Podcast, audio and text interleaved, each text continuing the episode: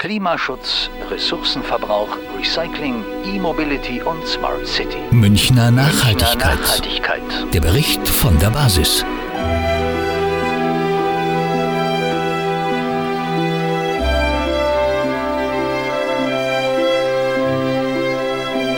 Münchner Nachhaltigkeit. Nachhaltigkeit. Jetzt, hier bei Radio München. Herzlich willkommen zu der Sendereihe über Nachhaltigkeit in München. Hier bei Radio München, mein Name ist Nicole Nelson. Klimawandel und Ressourcenverbrauch sind die Schlagwörter, wenn es um Nachhaltigkeit geht. Wie steht es hier mit in München? Wie setzt sich die Stadt, wie setzen sich ihre Bewohner im Alltagsleben bereits mit Nachhaltigkeit auseinander? Und wie setzt sich die Stadt im europäischen Vergleich durch? In einer siebenteiligen Sendereihe zeigen wir Projekte, Start-ups, Unternehmen, Bürger und Initiativen, die sich mit Nachhaltigkeit beschäftigen und dem Klimawandel entgegenwirken. In dieser und der nächsten Folge geht es um Smart Cities oder nachhaltige Städte. Längst umfasst der Begriff Smart nicht mehr nur die Ausschöpfung der digitalen Technologien. Das Konzept der Smart Cities ist ein umfassender, der auf vielen Ebenen Wirtschaft, Wissenschaft, Politik, Gemeinden und Bürger miteinander verknüpft, alle mit einem gemeinsamen Ziel, zu einem besseren und nachhaltigeren Leben für die Stadtbewohner beizutragen. Doch inwieweit ist München smart? Was macht München zur Smart City? Was für Konzepte gibt es hierzulande? Und wie sieht es woanders aus, in Bayern oder deutschlandweit? Wo sind die Smart Cities in Europa und was für Ansätze und Beispiele gibt es weltweit? Welche Ideen und Erfolgsgeschichten lassen sich skalieren und adaptieren? Innovationsbereitschaft und Bürgerbeteiligung sind die Parallelen auf dem Weg zur nachhaltigen Stadt, die ich während meiner Recherche immer wieder in allen Teilen der Welt finden durfte und von denen ich nun berichte. Klimaschutz, Ressourcenverbrauch, Recycling, E-Mobility und Smart City. Münchner Münchner Nachhaltigkeit. Nachhaltigkeit. Der Bericht von der Basis.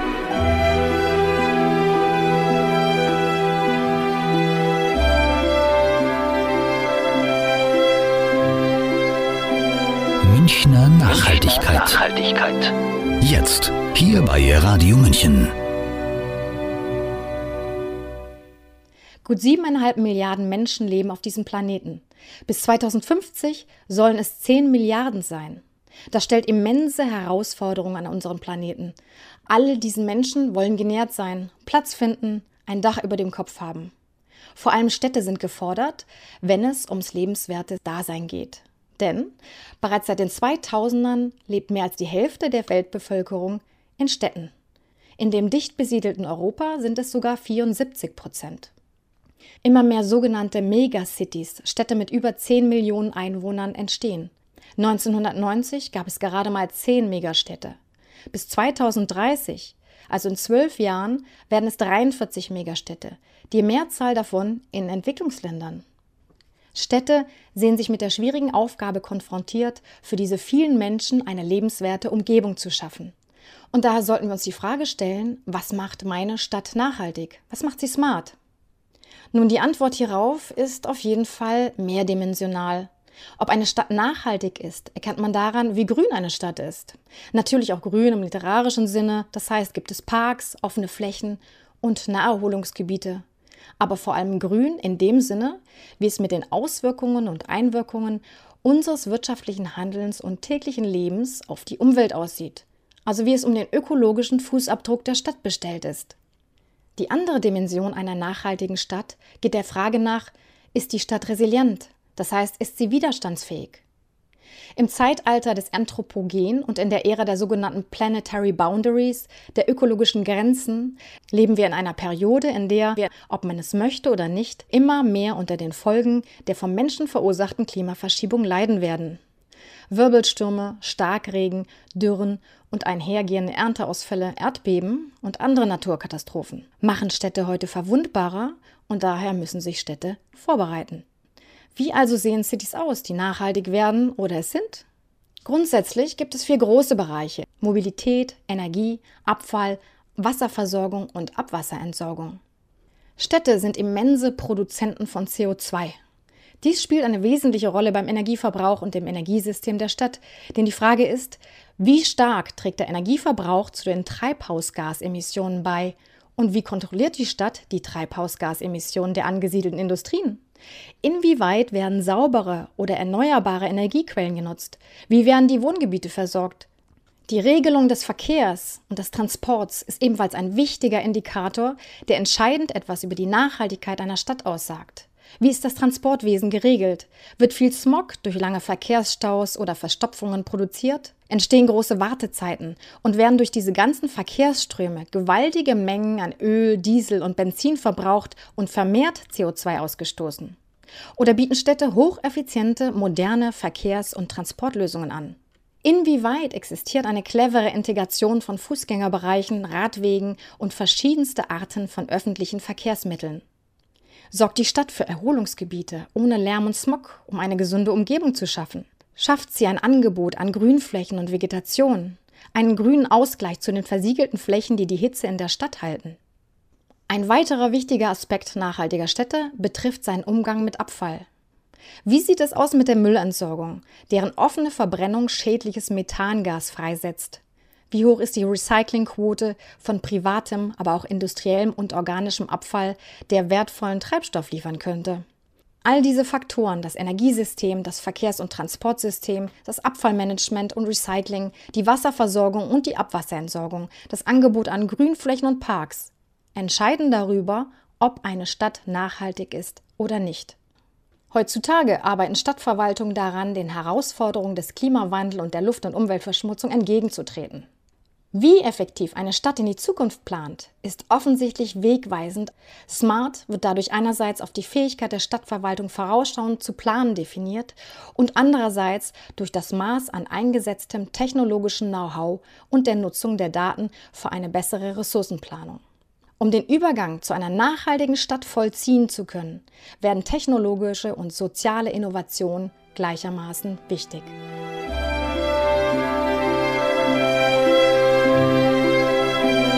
Münchner Nachhaltigkeit. Nachhaltigkeit. Jetzt, hier bei Radio München. Die Stadt München hat das Ziel, bis 2050 klimaneutral zu werden und lässt sich Zeit mit dem Übergang in eine zukunftsfähige, nachhaltige Stadt.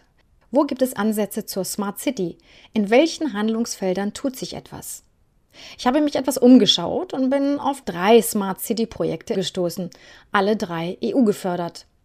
Das große Gemeinschaftsprojekt Smarter Together, in dem München zusammen mit den Großstädten Lyon und Wien als Leuchtturmstädte in Europa agieren. Dann das EU-Projekt City to Share, das unter dem Stichwort Erneuerbar Mobil zeitgleich ebenfalls in Hamburg stattfindet. Und noch ein drittes Projekt am Domark Park, Civitas Eccentric, das ich aber hier ein bisschen vernachlässigen werde, da die Konzepte sehr ähnlich sind. Das international aufgehängte Großprojekt Smarter Together hat das klar definierte Ziel, intelligente und nachhaltige Lösungen für ein besseres Leben in städtischen Quartieren bereitzustellen. Doch wie ist der Plan? Welche Smart City-Bereiche werden hier angegangen? Im Referat für Arbeit und Wirtschaft der Stadt München treffe ich den Projektleiter von Smarter Together, Bernhard Klaassen. Er erzählt, was hier passiert. Smarter Together ist ein EU-gefördertes Projekt hier in München zusammen mit den drei großen sogenannten Leuchtturmstädten Lyon und Wien. Wir versuchen in diesem Projekt gemeinsam mit den anderen Städten und mit unseren sogenannten Follower-Städten Santiago de Compostela, Venedig und Sofia neue, moderne, innovative Lösungen für eine integrierte, für eine moderne Stadt und für eine smarte Stadt auszuprobieren in unserem Quartier im Westen von München, in Neuaubing-Westkreuz und Freiham. Die Ecke bzw. das Quartier, was wir dort haben, ist vergleichbar mit den anderen Quartieren in äh, Lyon in Wien. Es setzt sich zusammen aus einem Bestandsquartier aus den 50er, 60er, 70er Jahren und einem kompletten Neubaugebiet. Freiham ist es bei uns in dem Fall, wo sozusagen jetzt ein neues Quartier entsteht. Also Smart City Projekte, so wie es hier von der EU gefördert wird und wie wir uns dann beworben haben in einem Auswahlprozess mit aktuell 40 Partnern, also nicht nur die drei Städte sind dabei, die drei Follower-Städte, sondern ebenfalls ganz viele Partner aus der Industrie und auch aus der Wissenschaft, sowie kleine und mittlere Unternehmen, mhm. aber auch große Unternehmen geht es darum, die vier großen Bereiche in Smart City-Lösungen konkrete Themen umzusetzen und daraus Erkenntnisse zu bekommen für eine nachhaltigere und lebenswertere Stadt von morgen. Im Detail ist es, sind es die Gebiete Mobility, also Mobilität, wie auch Energie, als auch die Nutzung eben der neuen Daten und die gesamte Klammer darüber hinaus ist das Thema Bürgerbeteiligung und die Einbindung der Bürger bei dem gesamten Prozess. Wir haben unterschiedliche Maßnahmen entwickelt, auch zusammen mit den Bürgern. Das heißt also zuerst war der Bürgerbeteiligungsprozess, die Bürger aktiv zu fragen, wo sehen sie Bedarf, wo ist Bedarf, was können wir in den drei großen Bereichen Mobilität, Energie und Technik und Daten, sage ich mal, gestalten, was können wir verändern im Rahmen des gesamten Projekts. Und dann sind wir eben in die Teile hineingegangen und haben gesagt, okay, nachdem das die Bürger mit bearbeitet haben, Wünsche geäußert haben, wir das auch mit den Experten gespiegelt haben, wurden die Dinge dann umgesetzt. Beispielsweise in der Mobilität hat man gesagt, man möchte sogenannte E-Mobilitätsstationen ausprobieren mit unserem Partner Stadtwerke München und MVG, die bei uns auch im Projekt mit dabei sind und ganz intensiv natürlich die Mobilitätsthemen in München bearbeiten. Da geht es darum, dass an den großen Knotenpunkten im Quartier acht E-Mobilitätsstationen aufgebaut worden sind, die also einen reibungslosen individuellen Verkehr auf Sharing-Basis ermöglichen sollen.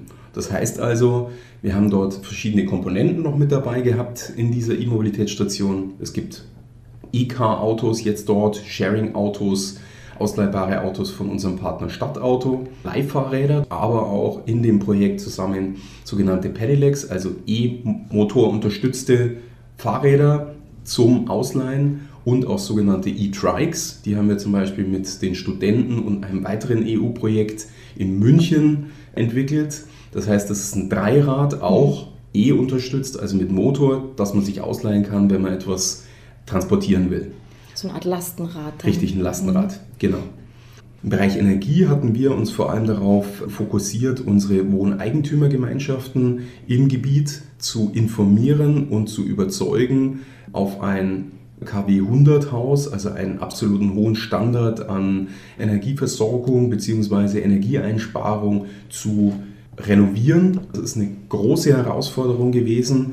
Die Kollegen dort von der Münchner Gesellschaft für Stadterneuerung, die dort die Führung haben in diesem Bereich Energie und haben es geschafft, dort mehrere WEGs auch zu überzeugen. Die Renovierungen ist bei einer schon abgeschlossen und da haben wir jetzt um die 20.000 Quadratmeter so energetisch saniert von Bestandsgebäuden, die dann positiv sich auch auf den Stadtteil, aber auch auf ganz München auswirken.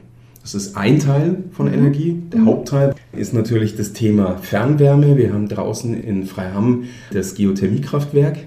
Das Geothermiekraftwerk ist äh, meines Wissens seit 2015 am Netz und der Ausbau und der Anschluss entsprechender möglichst vieler, dadurch CO2-neutraler Gebäude im Gebiet wurde angestrebt. Da wurde eine ganze Siedlung mit angeschlossen an dieses Fernwärmenetz. Auf der anderen Seite hatten wir natürlich auch noch einen Batteriespeicher und Solarpanels in öffentlichen Gebäuden installiert. Das wird gerade aktualisiert und aufgebaut. Und dieser Strom oder dieser Strom, den wir produzieren, läuft dann in dieses virtuelle Kraftwerk der Stadtwerke München rein. Dort haben wir noch einen Batteriespeicher auch noch im Rahmen dieses Projekts initialisieren können, der dann sozusagen Themen ausgleicht, wenn mal die Sonne nicht so scheint, wie es die vergangenen drei, vier Tage war. Der vierte Bereich oder der dritte Bereich von Smart City Lösungen ebenfalls sind im Normalfall die wichtigen Themen Smart City, die Nutzung der neuen technischen Errungenschaften in Sachen Daten. Heißt also, wir haben uns überlegt, wie können wir das Thema Daten spielen und was können wir dort als Stadt überhaupt leisten. Und dort haben die Kollegen vom IT-Referat zusammen mit dem Baureferat sich das Thema Lichtmasten herausgesucht und das eine Infrastruktur ist, die die Stadt zur Verfügung stellen muss, auch gewährleisten muss, dass die Straßen beleuchtet sind. Und wir uns dann gefragt haben, warum muss denn ein Lichtmast nur Licht machen können, sondern er könnte doch eigentlich auch viel mehr können. Das heißt also, wir haben zusammen hier in der Stadt mit Experten auch diese smarten Lichtmasten entwickelt.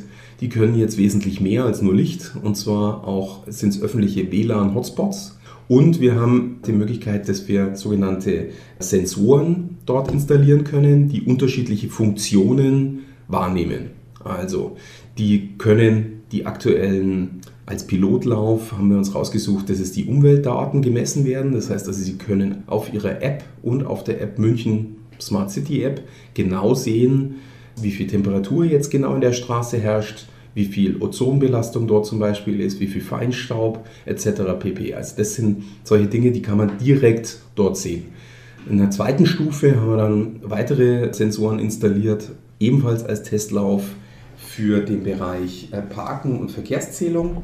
Die müssten eigentlich jetzt schon installiert sein und funken dann natürlich auch für alle transparent entsprechende Daten in unser sogenanntes Transparency Dashboard, wo man nachsehen kann, webbasiert, was gerade mit den Daten passiert und was überhaupt erhoben wird.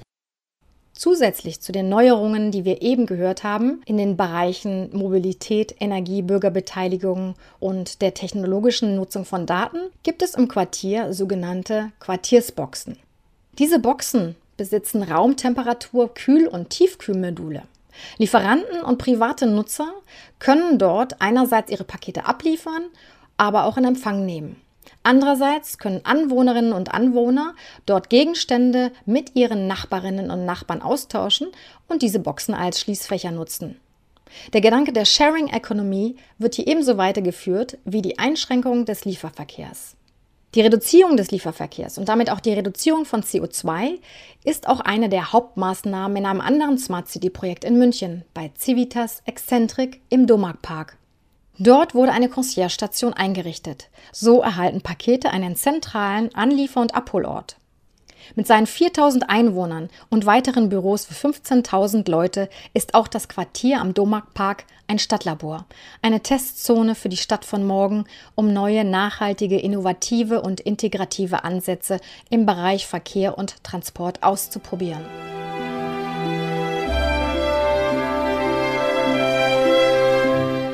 Stadtlabore, Urban Labs oder Living Labs. Gemeint ist immer dasselbe. Es können einzelne städtische Plätze und Orte, aber auch Straßen und Stadtteile umfassen, an denen nachhaltige und innovative Lösungen für eine zukunftsfähige Stadt ihren Testlauf haben. Natürlich haben unterschiedliche Städte in unterschiedlichen Ländern unterschiedliche Herausforderungen und Ansprüche. Daher gibt es auch eine Vielzahl von unterschiedlichen innovativen Lösungen. Damit die Erfolge in München auch weitergetragen werden und Synergien erzeugen, tauschen sich alle drei Teilnehmerstädte aus und lernen voneinander. Die Leuchtturmstädte Lyon, Wien und München, genauso wie die Followerstädte Santiago de Compostela, Venedig Mestre und Sofia, die den Leuchtturmstädten über die Schulter schauen und für ihre Probleme und Herausforderungen sich so die bestmöglichen Lösungen herausnehmen können. Also der Austausch zwischen den Leithausstädten ist ein intensiver. Es ist auch Bedingung der Europäischen Union gewesen, nicht nur für sich selber zu arbeiten, sondern diesen europäischen Austausch auch zu fördern und zu fordern. Das heißt also, es gibt bei uns regelmäßige Calls und äh, Telefonkonferenzen, aber auch Meetings, im Normalfall einmal im, im Monat auf Organisations- und Management-Ebene aber natürlich auch ein viel intensiverer Austausch nochmal dann punktuell bei der Umsetzung von den einzelnen Lösungen. Beispielhaft, die Stadt Wien hatte jetzt großes Interesse an unseren E-Mobilitätsstationen. Von dort kamen dann sehr viele Leute zu uns und haben sich sozusagen das Know-how und die Umsetzung, die Schwierigkeiten, aber eben auch auf was kommt es an, worauf haben wir geschaut, angesehen, angehört und haben dieses Know-how wieder mitgenommen nach Wien und wollen es auch dort umsetzen. Wir haben sehr viel mit Lyon besprochen, uns auch im Bereich von der Energie und den möglichen Solarpanels, die wir hatten. Dort ist ein hoher Fokus in dem Neubaugebiet in Lyon-Confluence und die sind dort sehr weit mit ihren Ideen, auch innerhalb des Projekts und da war auch ein intensiver Austausch da.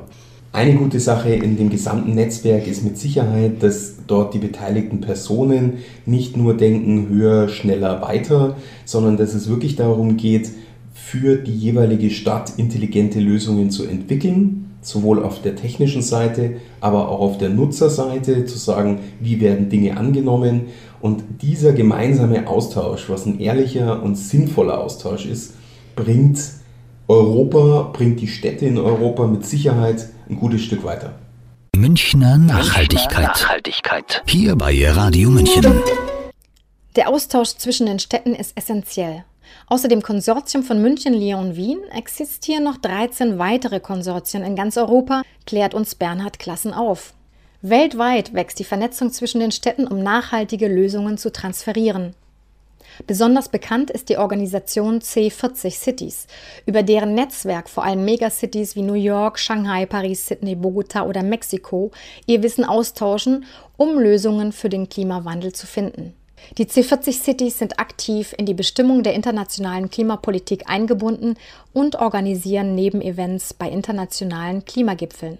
Den Vorsitz hat übrigens Anne Hidalgo, die Bürgermeisterin von Paris, die 4000 elektrische Autos im Sharing-Verfahren in allen Vierteln Paris einführte, alten Bussen, Lastern und Lieferwagen die Zufahrt in die Stadt verwehrt, Parkplätze rar und teuer macht, sowie Diesel ab 2024 und generell Fahrzeuge mit Verbrennungsmotor spätestens ab 2030 für gänzlich unerwünscht erklärt. Ein weiteres supranationales Städtenetzwerk steht eClay, Local Governments for Sustainability, dar. Ein weltweiter Verband von Städten, Gemeinden und Landkreisen, deren Mitglieder sich dazu committet haben, nachhaltige Entwicklung voranzutreiben und durch die Gesamtheit lokaler Aktivitäten greifbare Verbesserungen zu erzielen. Zurück zu München. Wie wir eben gehört haben, geht der Fokus im Bereich Mobilität bei Smarter Together hin zur Reduzierung des Verkehrsaufkommens durch vernetzte Mobilitätsangebote, eine ausgebaute alternative Infrastruktur und zu CO2-armen Verkehrs- und Sharing-Anbietern. Die Idee der Elektromobilität und die Vielzahl von Sharing-Modellen scheinen in München Schule zu machen. Unterschiedlichste Carsharing-Portale von den bekannten Car2Go und DriveNow, die sich mittlerweile zusammengeschlossen haben, oder Flinkster, das Sharing-Auto von der Deutschen Bundesbahn, bis über Anbieter mit den Kurznamen Opti, Drivey und Truro, die privaten Verkehrshaltern die Gelegenheit geben, über eine gemeinsame Plattform ihr Auto an andere private Nutzer zu akzeptablen Preisen Stunden, Tage oder sogar wochenweise zu vermieten. Wer Lastenräder zur Beförderung der Einkäufe mieten möchte, aber nicht in den Einzugsbereichen der Smarter Together Projekte wohnt, kann das in München entweder kostenfrei über Green City oder gegen eine beträchtliche Gebühr bei Lasti oder Lastenrad e.V. ausprobieren.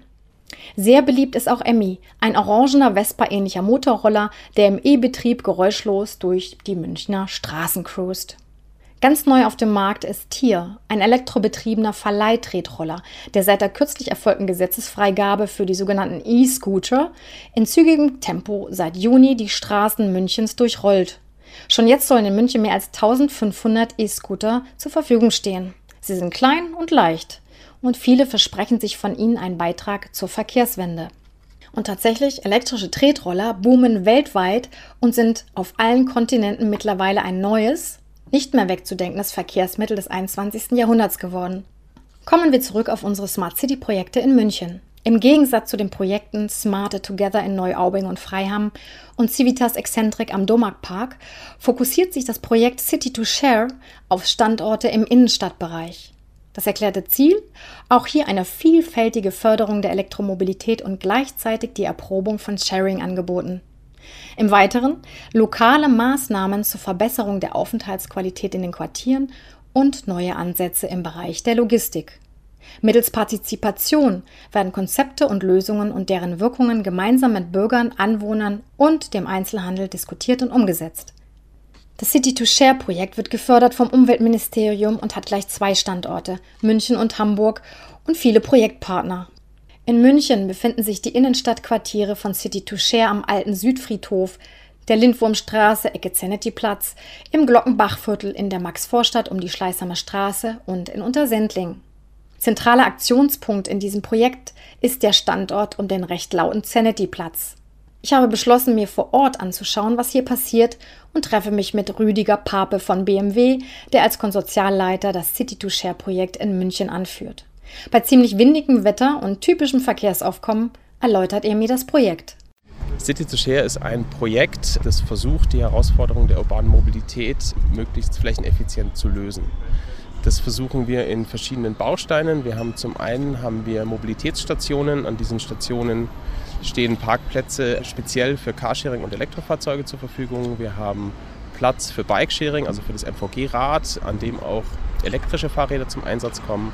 Wir haben eine Infostele, an der man über ein, ein Touchpad, einen großen Bildschirm, sich Informationen über die Umgebung raussuchen kann. Also Haltestellen, wo finde ich das nächste WLAN etc. Wir haben einen Baustein, der dreht sich um City-Logistik. Der Projektpartner UPS stellt in dem Projektgebiet, also in der Isarvorstadt, Ludwigvorstadt und Untersendlingen seine Pakete über ein Mikrodepot und mit Lastenfahrrädern zu. Und wir haben einen Teil, wo wir einen Platz in, in, in diesem Projektgebiet umgestalten. Die Idee dahinter ist, dass über diese neue Mobilitätsform wie Carsharing, Bikesharing rein rechnerisch Platz frei wird. Und diesen Platz wollen wir nutzen, um ihn wieder den Bürgern zur Verfügung zu stellen. Und das passiert hier auch am Zinetti-Platz. Und gefördert wird das Ganze vom Umweltministerium. Äh, wir sind in einem Fördertopf, der heißt Erneuerbar Mobil. Das heißt, es geht darum, wie kriege ich die erneuerbaren Energien, die aus äh, Solar- und Windkraft kommen, wie schaffe ich es, die in den Mobilitätssektor zu kriegen. Und deswegen liegt der Fokus natürlich auch stark auf E-Mobilität und deswegen auch die Pedelecs. An den Mobilitätsstationen ist es so, es gibt ja verschiedene Studien, die die Wirkung von Carsharing-Systemen untersucht haben. Und da hat man eben festgestellt, dass Carsharing, also sowohl stationär als auch äh, flexibel, dass Carsharing in, in der Lage ist, den Privat-Pkw zu ersetzen ein Carsharing-Auto ersetzt zwischen drei und zwölf Privat-Pkw. Die Studien gehen ein bisschen auseinander, der Trend ist aber relativ eindeutig.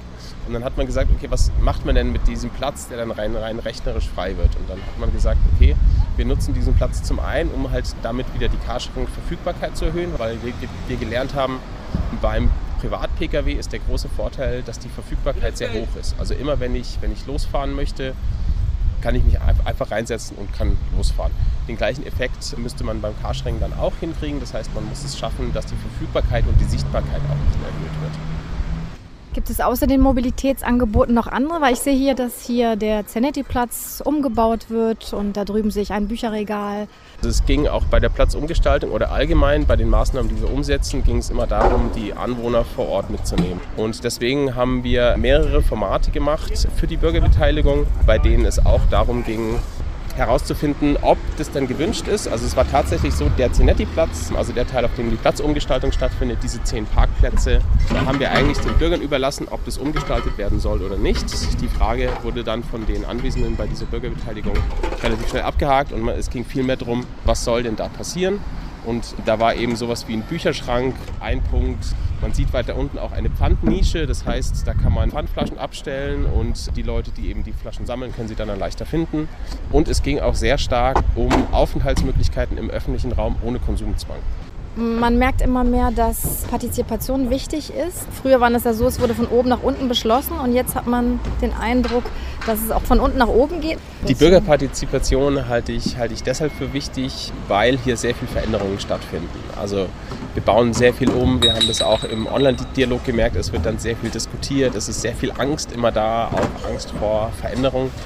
Und deswegen ist es wichtig, die Bürger hier mitzunehmen. Wir merken aber schon auch, dass so der Begriff Bürgerpartizipation teilweise schon ein bisschen verbrannter Boden ist. Also häufig wird es dann Bürgerpartizipation genannt, aber eigentlich ist es mehr eine Bürgerkommunikation.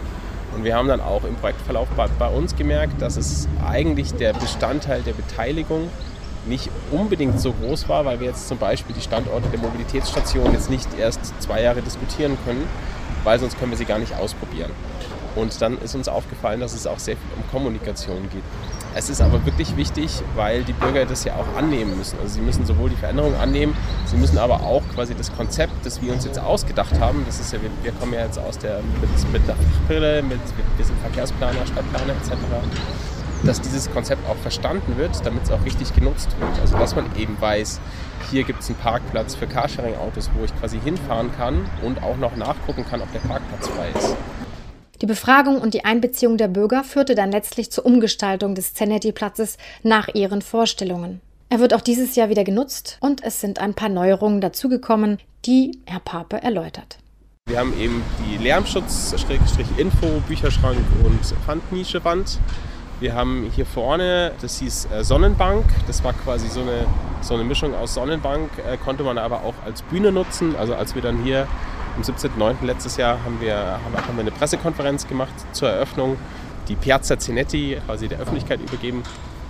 Wir haben hier, das ist jetzt, man sieht hier noch den Rest, der wird jetzt quasi gerade recycelt, eine Leberkäse-Semmelbank und eine Pizzabank. Es gab vorne eine Speakers Corner, da hatten wir letztes Jahr auch einen Poetry Slam und eben noch so verschiedene andere einfach Sitzmöglichkeiten, teilweise beschriftet, dass man eben auch gleich weiß, wofür das gut ist und auch Wanderbäume, die jetzt dieses Jahr auch wieder da sind und eben dieses Jahr auch neu äh, die Hochbeete.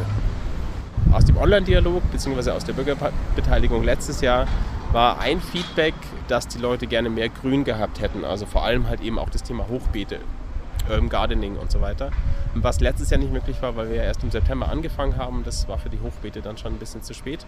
Dieses Jahr konnten wir es aber umsetzen und in Kooperation mit Green City stehen jetzt hier eben sechs Hochbeete. Und das heißt, die Anwohner können jetzt eben hier vor Ort Tomaten ernten und Gurken und so weiter. Und können einfach ein bisschen, für die, die halt nicht, nicht so viel Platz haben oder keinen Garten haben, können einfach hier ein bisschen ihr eigenes Gemüse ernten.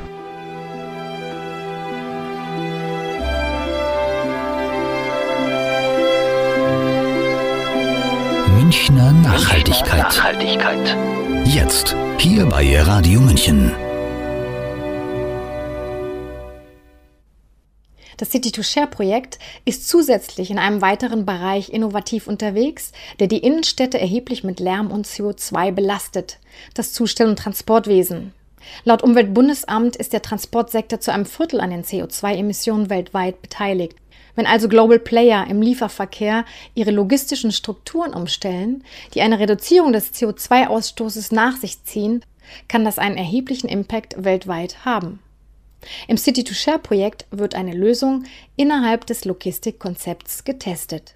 Zum Logistikkonzept der Projektpartner UPS stellt in dem Projektgebiet, also das umfasst eben die Isar-Vorstadt, Ludwig-Vorstadt und Untersendling, stellt eben seine Pakete mit einem speziellen Logistikkonzept zu. Und zwar funktioniert es so, die Pakete werden im Depot in Gartingen in ein Mikrodepot, das ist quasi ein Überseekontainer, reingepackt von diesem Container werden die Pakete dann mit Lastenrädern, also mit ganz konventionellen Lastenrädern, mit vorne einer großen Box, äh, teilweise auch mit E. Also es gibt diese, die sogenannten Cargo Cruiser, das sind so dreirädrige Gefährte, die schon ein bisschen größer sind. Genau, und mit diesen Fahrzeugen werden die Pakete hier zugestellt. Die Flotte ist sehr stark gewachsen, das Zustellgebiet ist, ist auch gewachsen und man schafft es somit quasi auch hier halt wieder Fläche einzusparen, CO2 einzusparen. Man sieht immer das schöne Bild, wenn die konventionellen Laster, der blockiert hier am Zenetti-Platz häufig mal die halbe Kreuzung für eine halbe Stunde und dann fährt vorne das Lastenrad von UPS vorbei und dann sieht man eigentlich ganz schön, um was es so ein bisschen geht. Also einfach so den Status quo ein bisschen aufzubrechen und halt einiges in Frage zu stellen. Durch die Verwendung des Lastenradkonzepts sind nun 66 Prozent der Zustellstopps CO2-neutral. Das Konzept wird sehr gut angenommen von den Anwohnern und den Geschäften und auch von den Austrägern. Bei UPS gilt es mittlerweile als Aushängeschild und wird international in den Geschäftsstellen zukunftsweisend präsentiert. Das City-to-Share-Projekt ist, wie schon eingangs erwähnt, ebenfalls in Hamburg.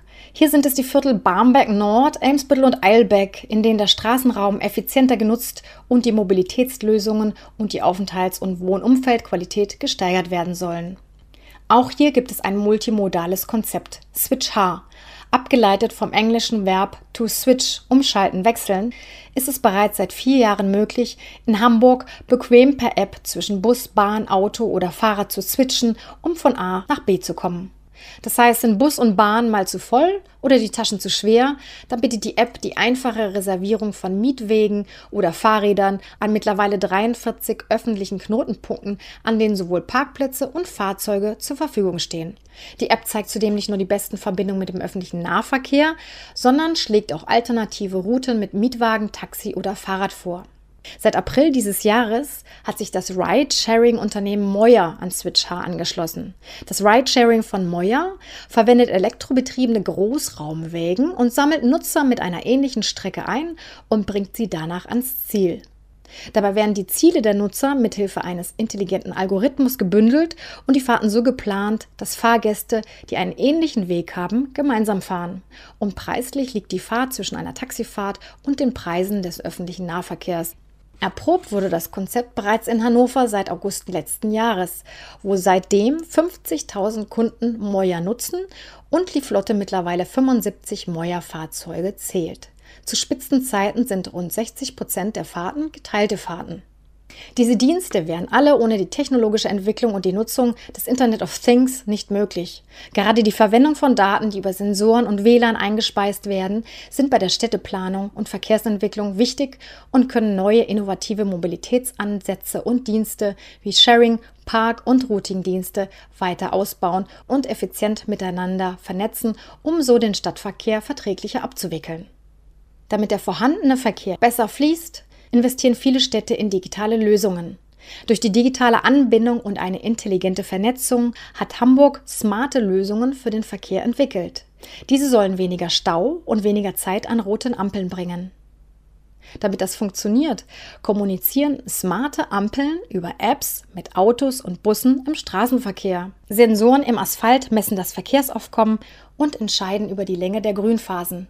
Das Stichwort grüne Welle wird so abgelöst durch die Empfehlungen, wann eine grüne Ampel erfolgt und wie sich optimal auf die Ampel zubewegt wird. Dadurch wird der Verkehrsfluss in Gang gehalten und Staus vermieden.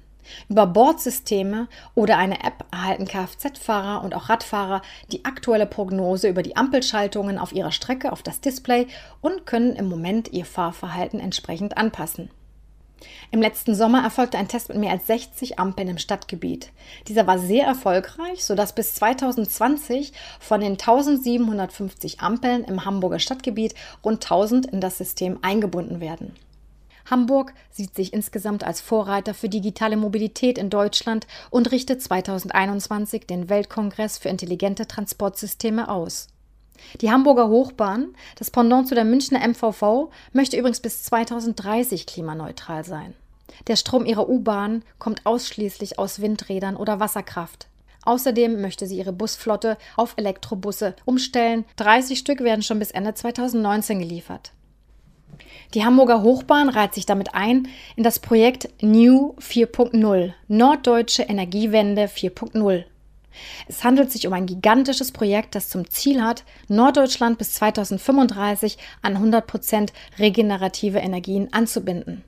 Vielfältige Projekte in Wirtschaft, Wissenschaft bei Gemeinden oder privaten Haushalten fordern innovative Ideen zutage, die Norddeutschland theoretisch zum heutigen Stand der Dinge um mindestens zehn Jahre schneller zur Klimaneutralität bringen wird als Süddeutschland. Ein sehr interessanter Aspekt, doch davon berichte ich im zweiten Teil meiner Sendung über Smart Cities. Vielen Dank, dass Sie dabei waren und bis zum nächsten Mal zum zweiten Teil der Smart Cities. Idee, Schnitt, Text und Recherche Nicole Nelson. Münchner